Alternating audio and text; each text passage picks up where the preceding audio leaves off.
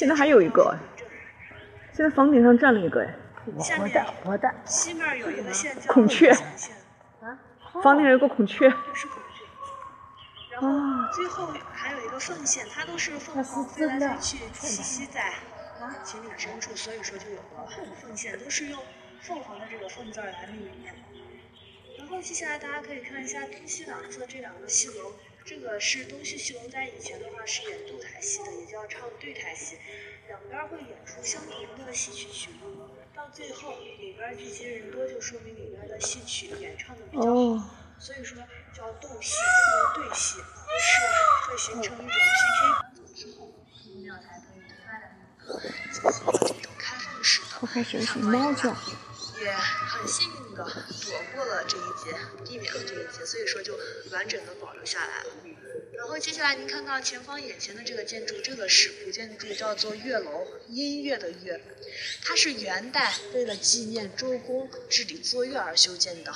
咱们现在看到的是整个月楼的背面，您可以看到正中间的这个牌匾上有四个字，飘风自南。其实飘风自南，看字面意思就是风从南面飘进来。然后你再想一下地形，三面环山，只有一个开口，其实相当于三面都挡着呢，它的风也只能从这个开口这儿吹进来。这句话是出自《诗经》的，《诗经·大雅·全涡卷》，有泉者涡，飘风自南。其实泉就代表的是弯曲的意思，涡说的就是大山。意思说的就是弯曲的大山中有清风会从南面徐徐地吹进来，也就是对整个周公庙的山水地形进行了一个传声描述。哎，我想问一下，刚刚那个戏台是什么时候的？那个是后来建的，不是古建筑。哦，它是为了还原当时以前清朝的时候，大概那个时间段，人们就当时就是有对戏、斗戏的这么一种说法。那所以说现在有哪些还是原先的东西？从这儿开始往后全是，哦，这个是元代的。哦，飘风自南。那等一下，我再看。一个科室就著书纪年中有记载，周成王三十三年的时候，少公他跟随成王游于古泉窝的时候，他就用这句话来教育周天子，希望周天子他可以做到虚怀若谷，这样的话贤能才能像贤才之人才能像清风徐徐吹来一样前来辅佐他。然后咱们接下来从这儿冲过后庭，带大家看一下整个月楼的正门。是不是在这儿先拍一张啊？好，那我给你，好，我来。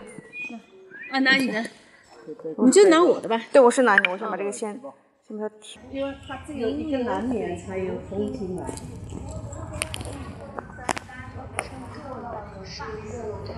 刚刚看到的是背面，它月楼其实就是一个戏台子，然后我们现在整个上就能看到，它是分为上下两层的，上面的这个舞台就是表演乐曲的，下面的过庭体现的是儒家的礼章之道，礼中有乐，乐中有礼，这个说的就是他治理作乐的礼乐文化的相辅相成、相结合的一个说法。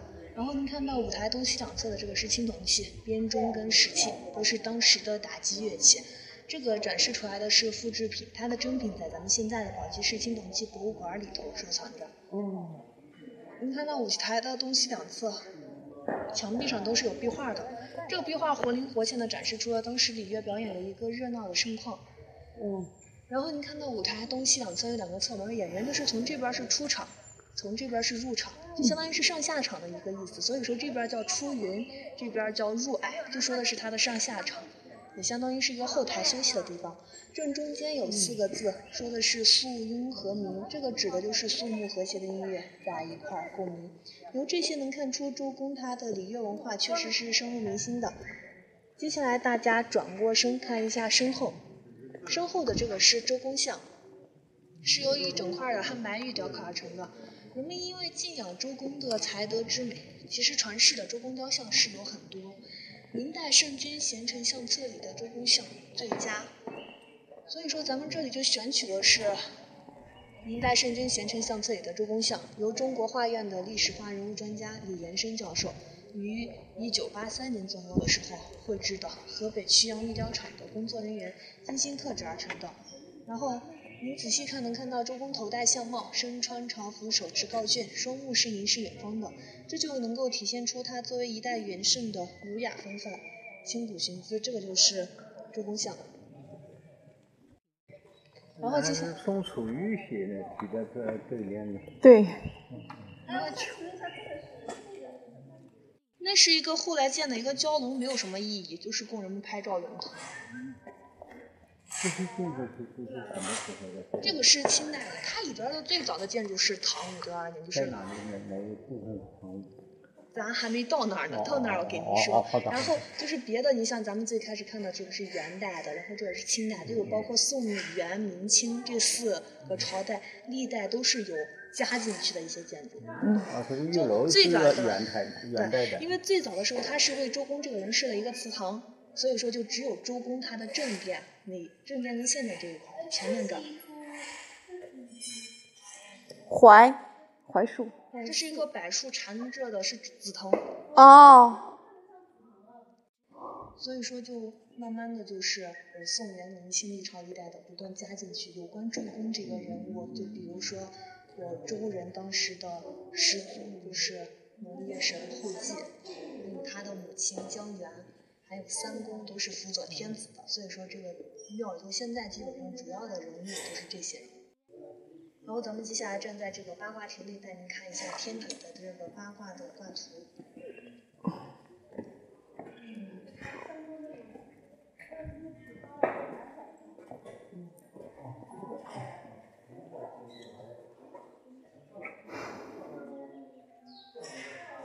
早起来之后，您看到天顶有一个八卦的卦图，正中间的这个是黑白两色的，叫做阴阳鱼。白色代表阳，代表天；黑色代表阴，代表地。白中有黑，黑中有白。这个说的其实就是世间万物都是没有纯粹的，都是有好有坏。一件事情它有两面性，有利就有弊。所以说，这个印证出就是咱们所说的这种哲学的辩证思维法。像人们觉得，就觉得说周公大治的易经不仅是诞生玄学，也是诞生了东方的哲学理论。因为八卦它这个最早的时候是由伏羲创的八卦的卦图，伏羲创的八卦，然后文王他演的八卦，周公最后制的易经，易经它也是群经之首。在文王被商纣王求于有理之中，在狱中被囚禁了七年的时间，他用七年的时间把八卦演绎之后，得出了六十四卦，并做了卦辞。传到周公的时候，周公在这里隐居，给六十四卦中的每一卦都加了六爻，并做了爻辞。所以说，其实周易它就是六十四卦、三百八十四爻所组合而成的。这个就是周公所出的易经，它也是群经之首。像咱们经常提到的“周公解梦”这一句话，“周公解梦”其实并不是人们觉得他真的会解梦，只是因为咱们看到天顶的这个八卦图，推理演说得来的，是人们觉得周公这个人他比较擅长这一方面的推理演，所以一些民间的文化反应就叫做“周公解梦”。因为易经包含的东西，像咱们说的这些天文地理，包括现在学的这些数学呀、物理，都包含在里面。包括数学所说的这种二进制都是由这个推出来的。所以说，周公解梦也是由他演说得来的。这个就是八卦图。然后接下来咱们从这个里边走带您去看三宫殿。因为古时候大殿有正殿跟现殿之分。那上面的雕塑，漂亮的哎嘞，呦。咱们等会儿我会给您讲，先从这边走。哦，咱们先看一那我们。走的太快了，都来不及看。不是，他的腿长，他跨一步你要跨一点五步，别那么慢。咱们以后回来也是原路返回的，不是说等他讲完，咱慢慢走着看。因为咱们一会儿回来还是细节都来不及看。这几天开玩笑的。没有，这个这个没。咱们我接下来就说我们看的是。接下来看到的是三宫殿，在古时候大殿是由正殿跟现殿的一个说法。看到里边的是三宫的正殿，正殿在古时候都是祭祀历史英雄人物和部落首领的一个主殿，其实就是盛放人物塑像的。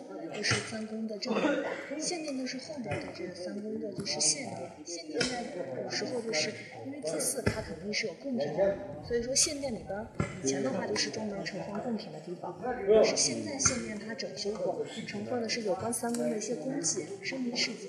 是一些文字性叙述的东西，所以说讲完之后，你也可以把三个献殿也都仔细再看一下或者读一下。咱们先来看正典，请先来带您了解一下咱们这的历史人物之一，就是邵公。周邵共和。姬旦，邵公他叫姬氏，跟周公二人其实是有联系的，有血缘关系，他俩是同父异母的兄弟关系。邵公他是文王姬昌的庶子。很高寿，活了九十多岁的老人。嗯，辅佐过，对，辅佐过文武武、成康四位帝王处理政务，可以称得上是一位四朝元老、武功大臣。当时周文王在位的时候，邵公他担任的是国家的太保兼司徒，其实就是主管国家有关教育跟司法方面的官职人员，相当于咱们现在所说的司法部，对，教育部、司法部的部长一样，他就是主管教育跟司法方面的。在任期间，他跟周公二人分陕之天下，就是河南有个陕县，在现在的河南省的三门峡市境内，以陕县划了一个界限。陕以西就是邵公他管的范围，以东就是周公馆的范围，以东就是河南了，以西就是咱们现在的陕西这整片的地理区域。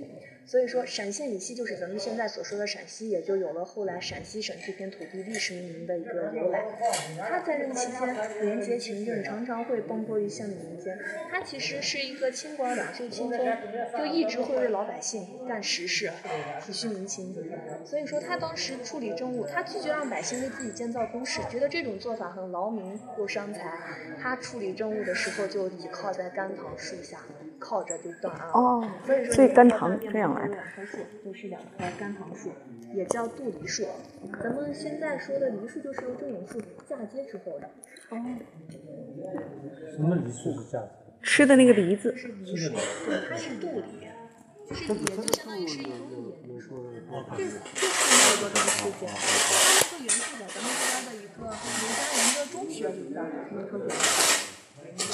原树可能就是因为它原树最开始的时候那棵树是已经死掉了，但是又在发了新芽，发了一个芽，现在长出来的可能只有一百多年的时间，也不是特别粗。您看到这个下面的这幅图，您看这个图，这个图上的这棵树是那棵原树绘的图。哦。清道光二十五年期间签命里了，他因为寄养少公，专门去赞颂一下少公当年听送张二年的甘棠树。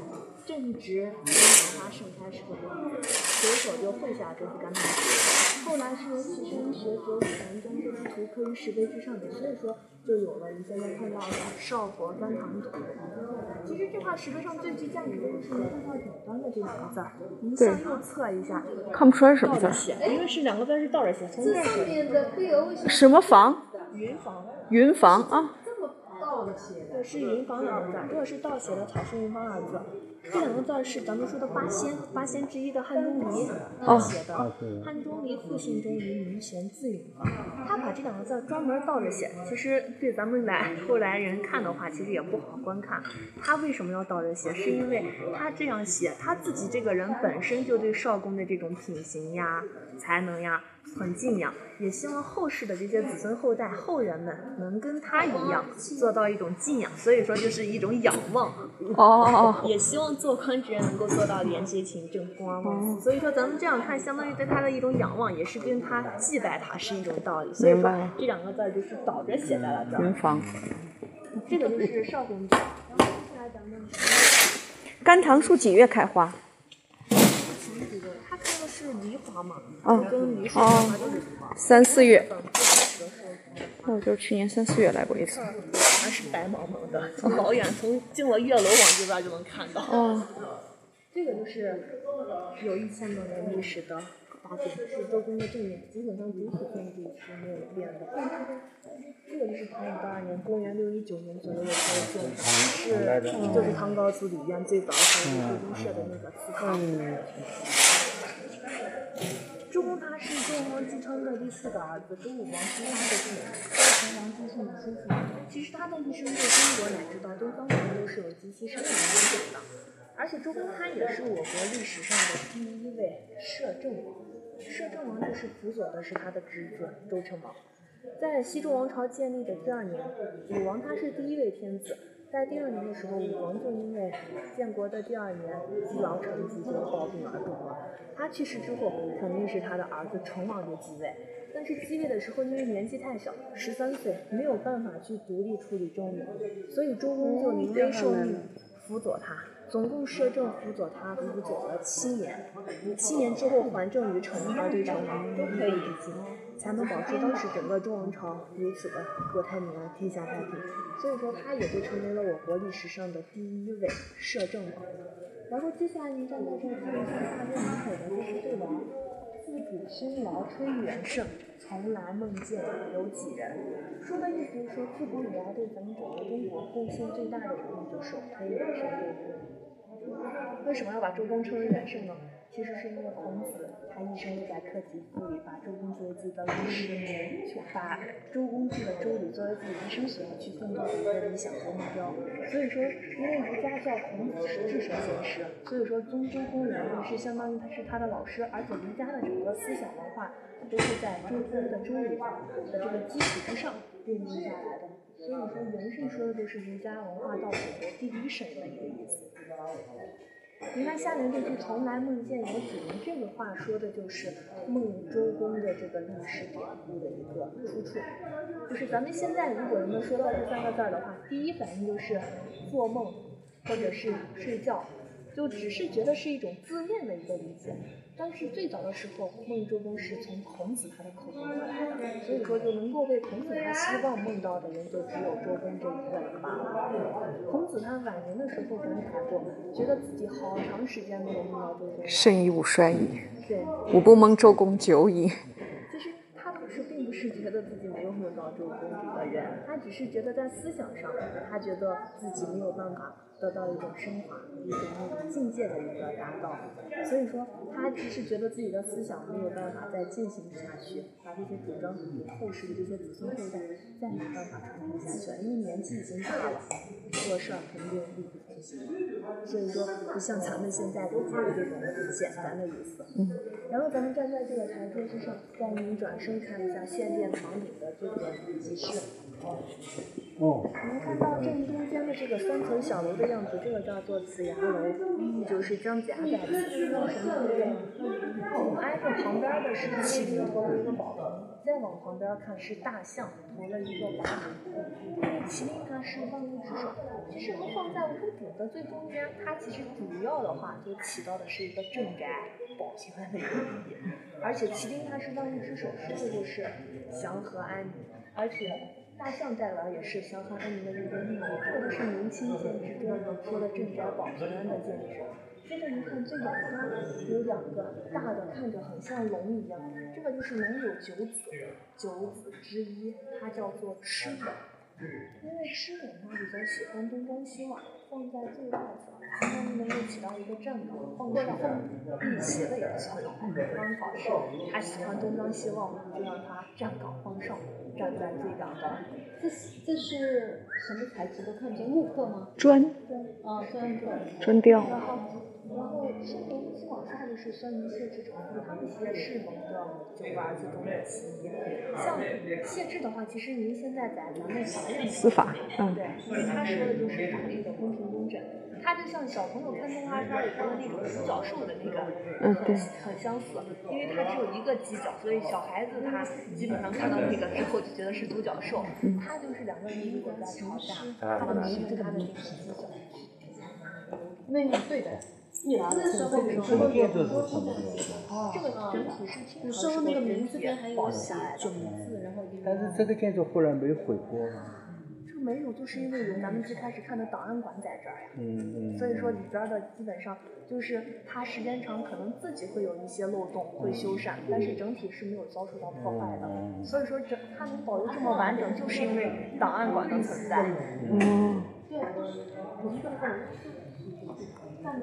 然后您可以简单进去拜一下，祈福一下，然后咱们接下来去看太公姜太公姜子牙的大殿。三公殿，我想问一下，这个房檐底下这初初几的这个有几条龙的这个有没有什么说法？就这里，就正对的这个位置啊。这个是它是体现了一种等级制，嗯像您看里边的这个天子。它是他不是天子，他是一个摄政王。嗯因为像摄政王的话，您仔细看他的这个珠帘，嗯在珠帘上是有些人打眼一看，觉得说是他怎么感觉？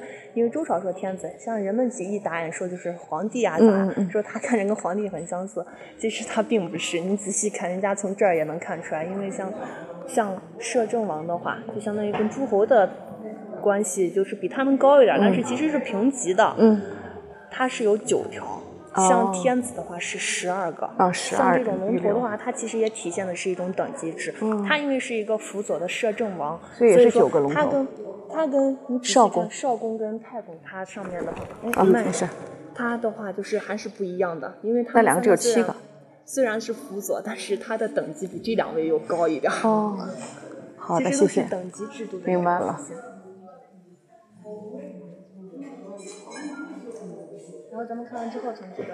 好，小心一点啊，好，好，咱们过去。下台阶小心点。刚才我绊了一下，嗯，台阶不太平。这种这种雕塑都还是原先的吗？是的，这个是清朝的砖雕，哦，清朝的。走，小心一点啊。嗯嗯，嗯，小心。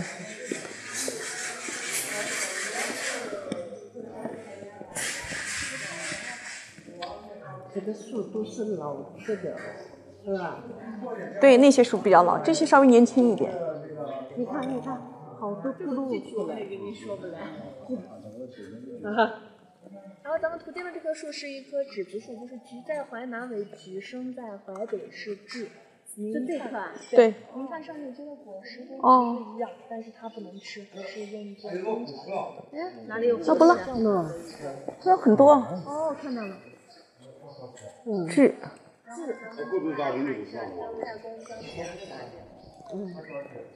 这也是老的，这个是宋宋代时候的这个跟少公建两个都是宋代。这个就是姜太公姜子牙的建筑。姜太公他这个人，其实看《封神榜》的话，里边儿出神入化，因为他其实就是晚年的时候才遇到贵人了。早年的时候，其实做生意生意不坏，中并不如意。嗯，做确实是做生意，做生意做啥啥不成。对，贩猪的时候羊卖的快，他贩羊的时候猪的价格就贵了。卖面粉，风把面粉也吹飞了。猪到头贩的时候来了一场瘟疫，动物嘛最怕的就是这个，对，去卖面粉被吹跑了，所以说 他其实就不适合做生意，他就是一个军事才能很高，也是我国的兵法的一个始祖。他晚年的时候，因为敬仰周文王姬昌以德治国，但是并没有去直接拜访文王，而是在咱们现在的宝鸡的潘溪河边钓鱼台那块儿，以背对江面直钩钓鱼的方式，在这儿钓鱼来吸引人们。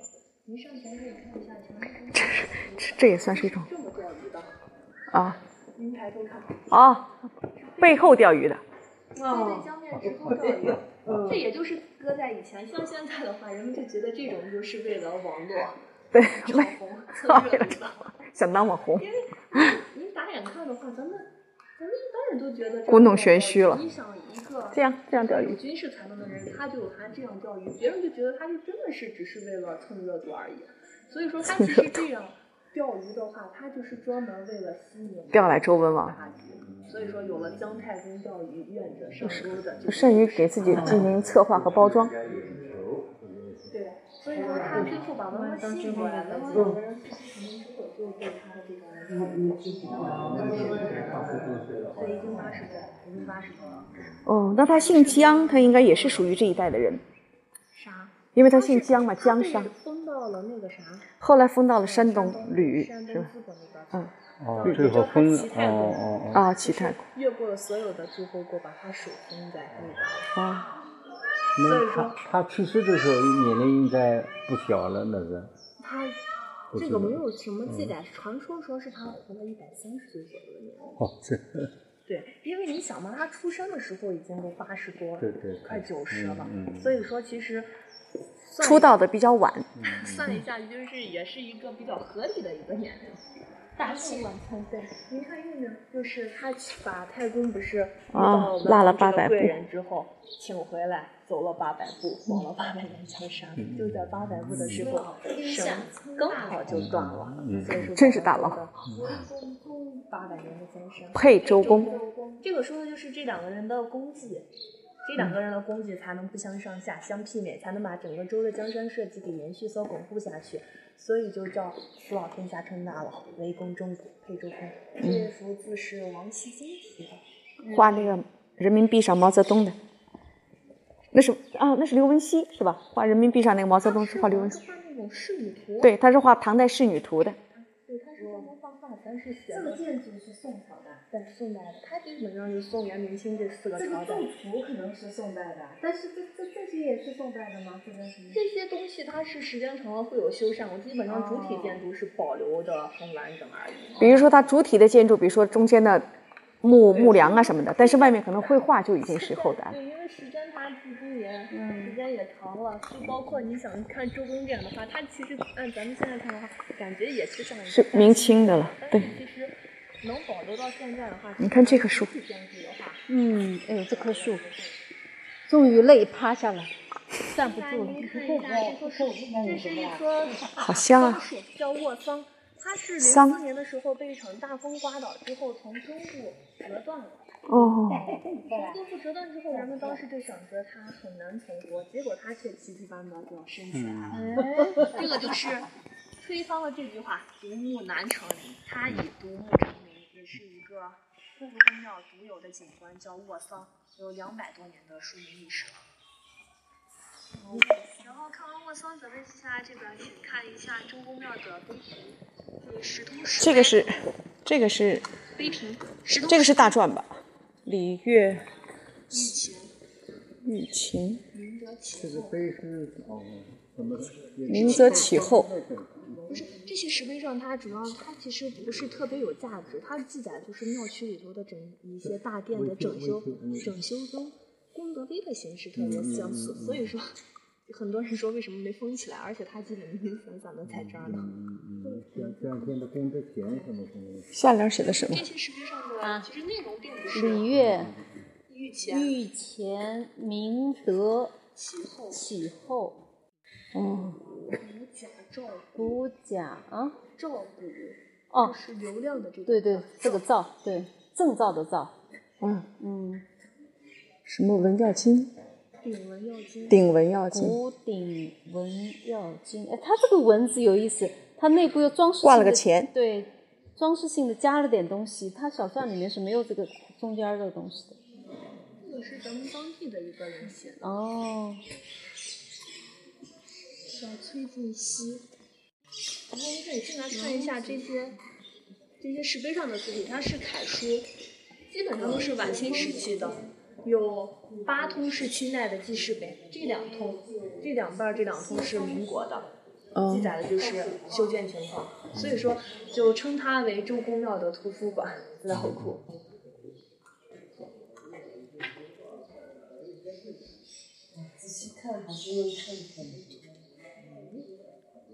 清朝的，同治年间，比较晚了。之后，咱们站在这儿，您抬头看一下您眼前这两棵树，两棵树这两棵是槐树，有九百年的树龄历史。九百年，两棵树你仔细看，两宋代棵树它长得不太一样，其实树龄跟树种是完全相同的。东侧这棵树，您看，看着很笔直，挺拔的，嗯，因为它在东面嘛，在阳嘛，这棵嗯树就在西，刚好是阳光挡住的那棵是在阴，所以说这棵就直溜溜的，这棵就歪歪扭扭的，哦，为了寻找阳光，只好是因为它把。阳光的精华养分都吸走了，那这棵树就嫌弃人家把自己挡住了，把自己气坏了。全窝古土，所以说不能生气。展咱上们从这儿上，您先拍一下照，然后从这儿上看一下这个内部。因为为什么要说它被气坏了？是因为它的内部上长了很多的大疙瘩，啊啊所以说就成了感觉像人肿瘤生病了一样，所以长说肿瘤了气大伤身。生了很多肿瘤。对，您看它们那个，所以说就很像哇，生续续病了一样。所以说就告诉人们，不要生气，别生气，有啥事儿都想开点儿，高兴点儿。给这棵树也要说一说，要想开点儿啊。然后咱们接下来从这儿可以进，带您去看一下圣母江源的大殿。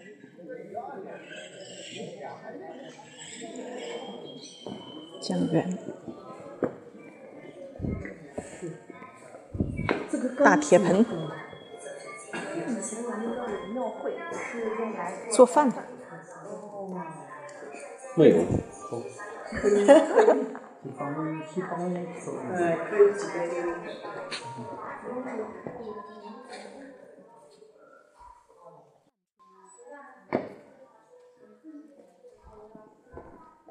您进来之后看到这认不是什么字当地人称她为送母娘娘，其实就是求子的，就是能求子，能给孩子祈福保平安。她是后继的，对，是后继的母亲嗯是在陕西的阳明，阳明有个农神后继像，她的妈妈就是江源，她是炎帝有台氏的女儿，处于我国的母系氏族的社会末期，人们当时只知其母，不知其父。所以说，当时的炎帝部落跟黄帝部落两个部族也是有世代通婚的一个联系，她就嫁给了黄帝的曾孙，也就是五帝之一的帝喾，做了元妃。两个人结婚了多年，但是却一直没有孩子，没有子。当时张元就想着准备去求子，去野外祭祀焦梅。焦梅就是古时候皇家尊份的妻子神，也是求子的。因为焦元她嫁给了皇帝的曾孙，所以说算皇家人，她就得去皇家祖坟的求子神去那儿求子。但是去那儿求子的时候，因为那个是在郊外，所以说她就是走着过去的，在途中踏踩了一个大脚印儿，很好奇回来编了个故事，对 回来编了个故事。她老公好容易上当啊！踩了个脚印儿，然后就生了个后继，开始业。回家之后就觉得自己怀有生命的可怜的，可怜的老公失。业就生了一个男孩，因为当时他也是处于母系社会，对，就只知其母不知其父，那也是一个社会的一个现象现象，也没办法。也能接受所以说他因了这么一个生了这么一个有出息的孩子，后继他也是我国历史上的第一位农官，担任过尧舜时期的农师，焦明驾色。后来被分到了台地，就是咱们现在的陕西阳明州一带，就那个交界点。所以说阳明它之所以就是哦他也是周人的祖先就是因为有后继的这个先祖的存在。所以说，他生下这么一个有出息的孩子，母凭子贵。咱们这里每年其实都有一个古庙会，所以说您刚才看到的那个歌真都是来求求子的。是有古庙会的，农历三月初十到十九，就是专门祭祀江陵的求子庙会。就最早的时候是专门。现在周公没人看了，都是来求子的。哦，真的、啊。但是现在慢慢的话，人们就也没有觉得说庙会是专门祭祀江陵的，嗯是觉得是中热闹的一个大型的一个庙会而已。嗯，最早的时候就是专门为祭祀他求子的一个庙会。嗯就无子的可以为了孩子来求子，有子的就可以为孩子祈福保平安，希望孩子能像后继一样，嗯，就有出息，很有作为。他也就被当地人奉为了母仪天下的宋子娘娘。这个也是元代的建筑。您看一下这个红色柱子的上面有一个娃娃图，你找一下你几个小孩？一个两个，您看这边，这边清楚。一个两个三个，三个娃娃。仔细瞅。哦，你说这个。哦，慢一点啊。哦。脑袋是三个呀，一个两个三个。哦，这两个差不多，这两个就一个脑袋就是合着两个人了，这个是相当于就是两个，三个，我哦，我看出来了，六个，六个，有坐着的，有趴着的。一个上面有六个，能找到一对。啊，六个。有当心啊，台阶啊。小心啊，一定要小心。嗯，对，六个。他就是头顶跟身子也连着扶。一个脑袋就两个人。对。然后咱们看完之后，从右侧这边，我带您去看一下木木桥。您慢一点，注意脚下。小心哦，小心。嗯。你看那个大象它驮着，是背上还驮着塔，喏，就那个顶上这个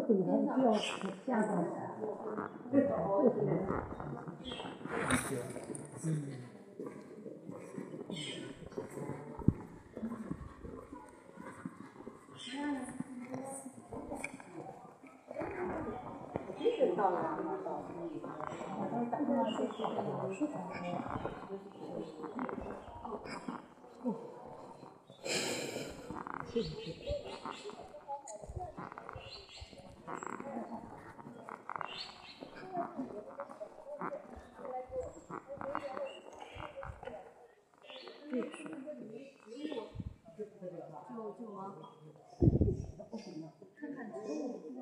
这里就比较冷清，就几几乎没什么游客。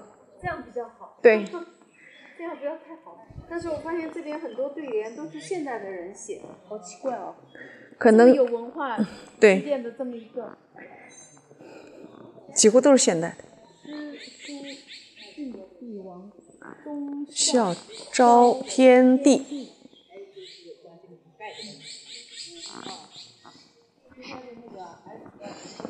嗯，植物的味道真好闻。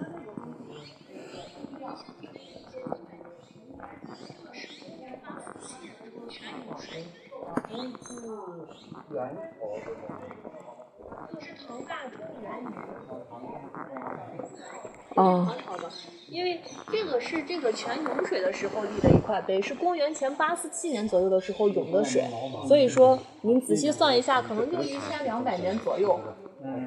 哦，然后咱们转身，您看一下身后这个奔叫先任润德泉，不这是一个牧间歇性的泉水，泉水会姓奔呐时而干枯，时而涌水。就是您看到这个元宝的底部自古是有一个泉眼的，在古时候人们当时觉得泉眼如果冒水的话是一个祥瑞之兆，所以说不这个泉当时涌水的时候是唐大中元年的时候涌过一次水，是公元八四七年。现在不涌了已。经是一千年左右以前了。涌水的时候，时任凤翔的节度使崔巩，他当时得知这件事情之后，觉得是天下太平的征兆，就上报给了朝廷。唐玄宗李成听闻此事之后，龙颜大悦，很开心，给他就御赐了一个名字叫润德泉。润德泉说的就是润泽于民，造福于天下的百姓。您可以看一下，它每个柱头上都是有一个石雕的，正东、正南、正西、正北有四个小人儿。嗯，哦，这个四个小人儿代表就是四大天王，四大天王。保佑我国的天下太平，风调雨顺的。每个拐角处人兽合一的，这个叫做八蛮献宝。这个说的就是少数民族的蛮夷之人向我朝天子进献当地的一些宝贝，奇珍异宝。哦，这就是那口泉啊。嗯对，然后你看到东西两侧这个大猴子背了一个小猴子，这个叫做贝贝猴，说的就是代代为官、贝贝封侯的吉祥寓意。它那个大叔也背了一个哦，这个儿的泉是也唐朝一千润多年德泉哦，这个是一千多年的。这个泉眼冒水的时间是一千多年，但是这个上面的整体的护栏，它是一八四七年左右的时候。哦，清朝了。然后咱们转身，您可以看一下身后的这块石碑，石碑上的字体是唐楷，这个是唐碑。这块石碑就是紧着它引水，后来就立的，啊，所以说也是公元八四七年左右的唐碑。这个是整个周公庙最珍贵的一块文物，有崔拱呈给皇帝的一个奏状，到中书门下有一个千城批示，以及到唐玄宗手里的一个答诏，相当于圣旨一样。嗯，还有崔巩给皇帝呈的一份答谢诏，就是由当时我国唐朝的时候就有一套完整的公文报批程序，上面的字体是唐楷，你可以仔细看一下，这是一个很凤翔龙舟。然后后边这个是一个圣水杯，圣水指的就是润德泉的泉水，它的味道，人们当时涌出来的水是直接就去喝了，嗯就觉得这个水对人的身体有一种有益健康，可以延年益寿，所以说称它为圣水。这个是明代的钦差所里的。哦，知道知道，看得见。然后这儿看完之后，咱们从这边上，您看咱这边右侧这边上。好。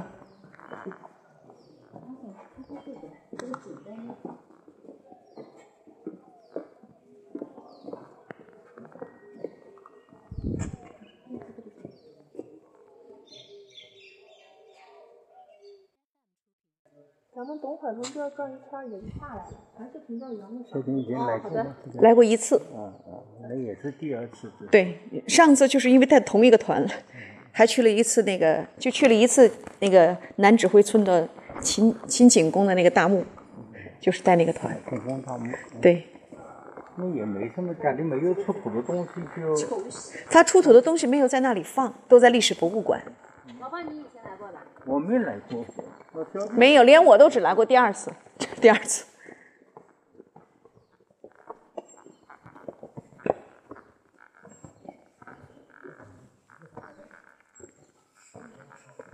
慢一点哦。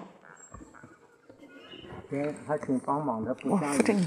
没没事，你嗯，对对对，你跟我一样，你也累。我不累。